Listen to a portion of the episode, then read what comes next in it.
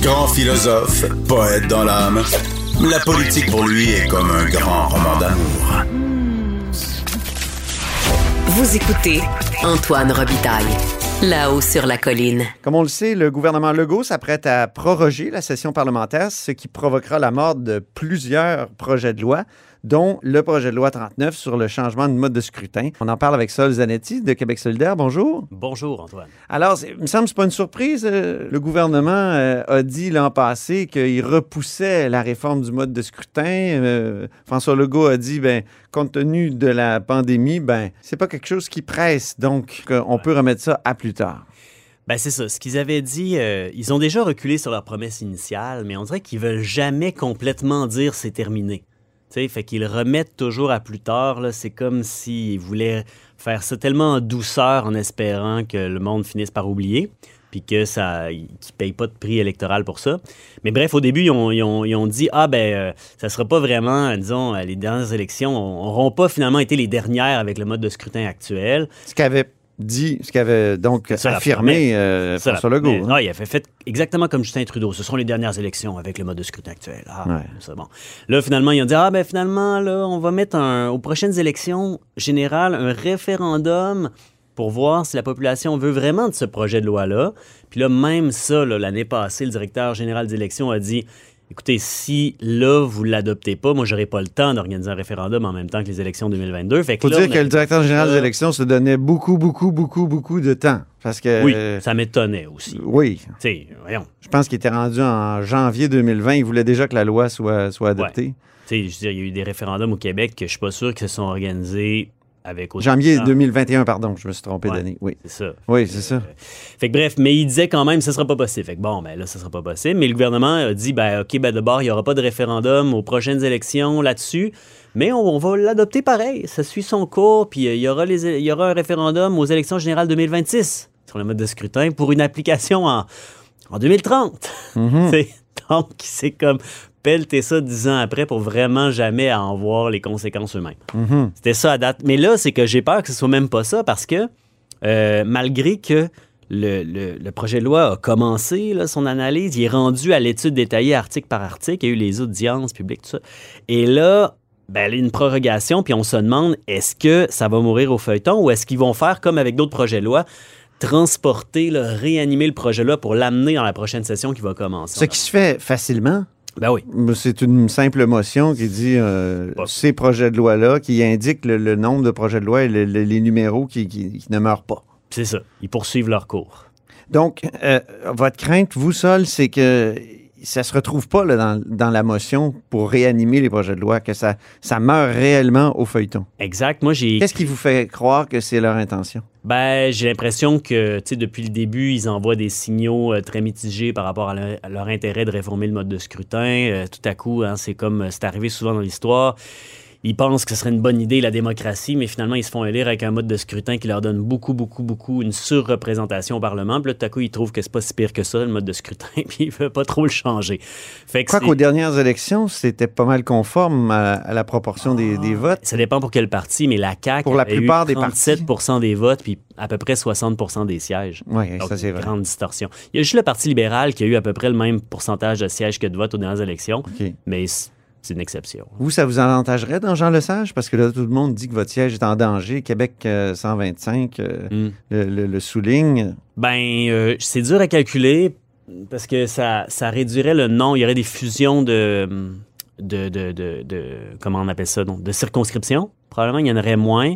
Est-ce que Jean Lesage resterait comme ça? Je ne sais même pas.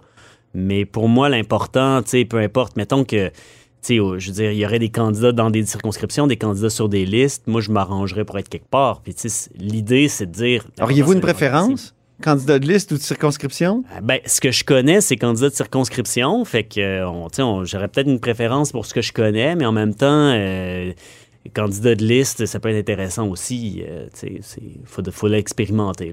Ne pas être relié à un territoire, ça doit être étrange, non? Ben, dans certains modes de, de, de là, tu peux être sur une liste, te faire élire par la liste, mais après ça, quand même, être a posteriori attaché à un territoire pour le représenter. Euh, mhm. Fait que ça se peut, ça aussi. Fait que je sais pas qu'est-ce que le projet de loi là sur la table, à quoi il ressemblerait par rapport à ça une fois euh, adopté, modifié. Là.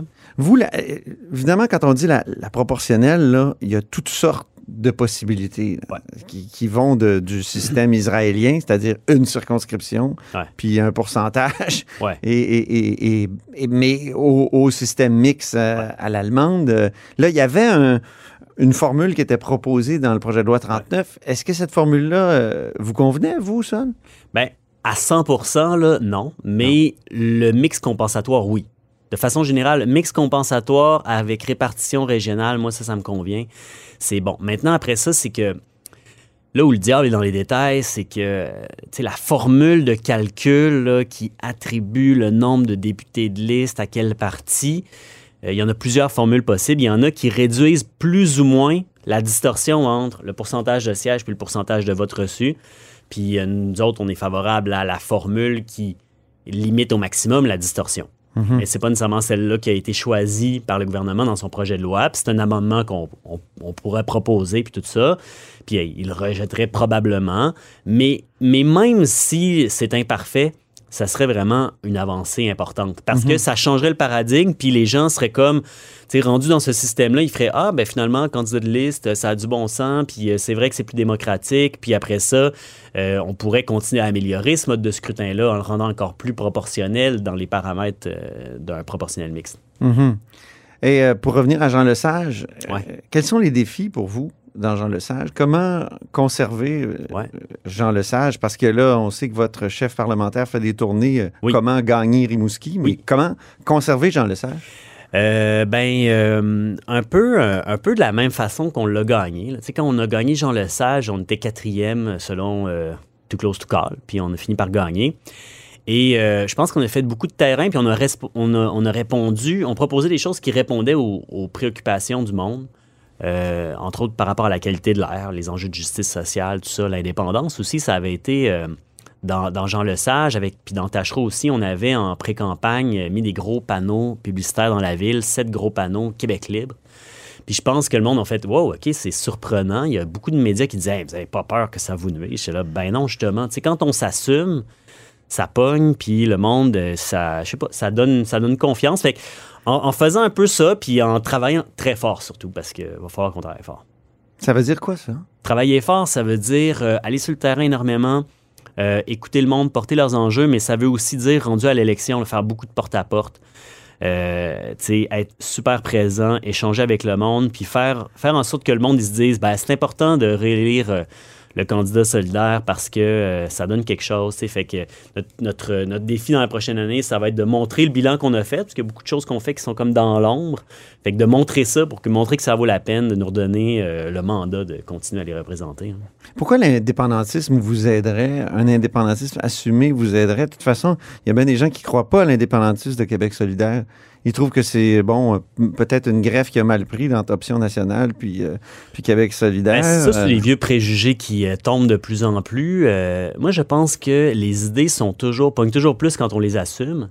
Et euh, puis quand on en fait la manifestation, t'es toujours, euh, c'est jamais gagnant, peu importe le parti, puis l'idée d'être sa défensive sur quelque chose. Fait que, euh, fait que c'est ça. Quand on a des, des idées, aussi bien les assumer, foncer. Mais quand on regarde les sondages, c'est Ouais. vrai quand même qu'il y a une très faible proportion, une très faible majorité de, de- de- d'électeurs qui sont indépendantistes et qui votent pour Québec solidaire. Ben, on, je pense que ça montre qu'on ratisse plus large que le mouvement indépendantiste. Puis je pense que ces gens-là qui sont de gauche, mais pas convaincus de l'indépendance, on peut les convaincre pour créer une nouvelle majorité indépendantiste. C'est important de le faire pour travailler là-dessus. Et euh, je pense que la façon dont on va y arriver globalement, c'est en rattachant l'indépendance aux raisons fortes qu'il y a de faire l'indépendance. tu sais. C'est-à-dire que euh, l'indépendance, euh, oui, il y en a que pour eux, l'indépendance, c'est juste pour le principe de décider par nous-mêmes, ça leur suffit comme argument. là. Moi, je suis de ceux-là, tu dans le sens que ben, pour moi, la liberté, c'est important en soi, mais il y a beaucoup de monde qui disent ben, on n'est-tu vraiment pas libre? Tu Qu'est-ce que ça donnerait tu? Mais si on arrive avec des arguments euh, rassembleurs et forts, comme par exemple montrer ce que ça donne pour protéger mieux l'environnement, par exemple, qui est une cause super importante pour bien du monde, puis avec raison, puis pour moi aussi, ben, je pense que ça peut amener du monde à, à réaliser ça. Puis le défi là, de la décennie, pour moi, c'est c'est rebâtir une majorité indépendantiste. Puis Est-ce que ça a été troublant pour vous les dernières élections avec les partis fédéraux qui vraiment euh, mettre les deux pieds dans leurs compétences, puis qui parlent presque pas de leurs propres compétences, c'est-à-dire l'armée, les relations internationales. Ouais, ouais. Est-ce que ça a été troublant pour vous? Ah, moi, je suis toujours troublé. Euh, Pour moi, le, le- le gouvernement canadien, c'est un ordre de gouvernement illégitime pour nous. Là. Ça, c'est, tout ça est fixé dans une constitution qu'on n'a pas adoptée, puis euh, qui est issue d'un régime colonial. Mais quand, puis, quand je parle euh, du partage des pouvoirs, là, le- Ouais, ouais, le- ah ouais, le- mais c'est- les c'est- promesses en matière de garderie, Ah de, Mais moi, de tu sais, santé, ça, est-ce Il- que vous seriez prêt à mener des batailles, vous, là-dessus? Ben oui, mais la bataille à mener, c'est de s'en affranchir, de faire l'indépendance. C'est de faire en sorte qu'ils puissent plus venir empiéter dans nos champs de compétences parce qu'on leur donne plus d'argent, puis que c'est nous qui nous en occupons à temps plein. Puis c'est ça le projet de Québec solidaire dans un premier mandat. Tu sais, souvent, on est comme un peu dans le. Euh, en attendant, en attendant d'être indépendant, qu'est-ce qu'on fait au fédéral, tout ça. Mais moi, je suis tanné de penser de même. Fait que je me dis, il n'y a plus d'en attendant. On élit un gouvernement souverainiste, on fait l'indépendance, puis après ça, nos compétences, on les a. Je reviens au sondage qui euh, démontre que vos électeurs sont pas si ardents souverainistes que ça. Est-ce qu'ils pourraient pas passer au Parti libéral qui, lui, veut de plus en plus virer à gauche avec Dominique Anglade et puis euh, euh, donc Moi, je pense que le gouvernement euh, libéral, euh, quand il, va- il essaie de virer à gauche, il y a un déficit profond de crédibilité. je parle du parti, oui. Oui, oui, c'est ça. Le Parti libéral, il y a un déficit de crédibilité profond. Et je pense que, euh, moi, je pense que l'indépendance, euh, tu sais, il y a beaucoup de gens qui sont pas pour l'indépendance, mais qui sont pas nécessairement très contre, qui sont pas des fervents défenseurs du régime colonial canadien, qui sont pas des fervents défenseurs de tout ça. C'est juste qu'il y, a des- y a des preuves à refaire. tu sais. Puis euh, je pense qu'on peut les faire. Puis moi, je suis, euh, je suis pas inquiet de ça. Je pense pas que. Tu sais, je- je- on voit, là, c'est drôle, on voit les libéraux euh, défendre des idées aujourd'hui que nous, on proposait il y a trois ans à la dernière campagne électorale. Par exemple? Ben, les, sur l'environnement, tu sais, il y a des choses. Puis même la CAQ qui vient dans son projet de loi de dire on va interdire les voitures à essence en 2035. Tout on proposait ça à la dernière campagne électorale. puis Les gens étaient là, Hey, mais c'est donc ben, tu sais, farfelu. Puis on Non. nuage. On était juste, nous autres, on disait, attends un peu, il y a plein d'autres pays qui sont en train de le faire, on est en retard. Puis là, les gens s'en- le réalisent. Puis là, je voyais le Parti libéral hier qui disait, euh, ah, il faut, euh, il faut arrêter le mur à mur là, en région puis amener des services en région. Je dis, mais c'est vous qui avez tout saccagé. Sais, c'est là que je suis pas super inquiet. Je Donc, pense vous que- sentez qu'il y a une bataille à gauche. Ah oui, que- ils vont que- essayer, mais tu sais, il y a des limites à ce que leur base traditionnelle va accepter qu'ils aillent vers la gauche. Là. Mhm. Ils vont essayer d'aller dans le centre-gauche, mais tu sais, je pense que les gens les croiront juste pas. N'importe quel électeur hein, minimalement informé avec une mémoire de plus de trois ans et demi va réaliser que euh, ça, ça se peut pas.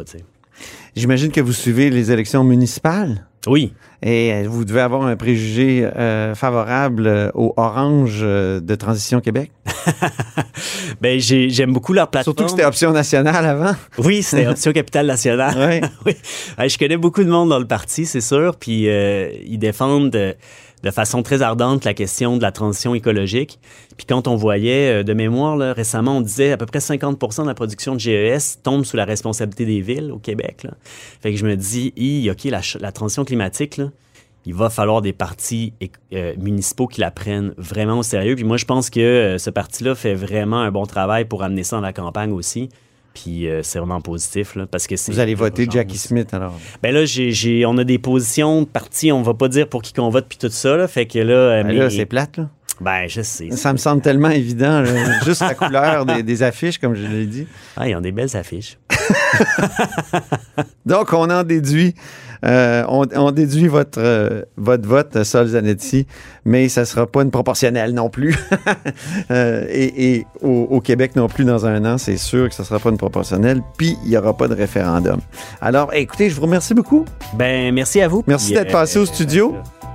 De plus en plus beau, le studio. Oui. Salut. Merci. Et c'est tout pour La Hausse sur la Colline en ce mercredi. Merci beaucoup d'avoir été des nôtres. N'hésitez surtout pas à diffuser vos segments préférés sur vos réseaux. C'est comme ça que l'émission se fait connaître. Et je vous dis à demain jeudi.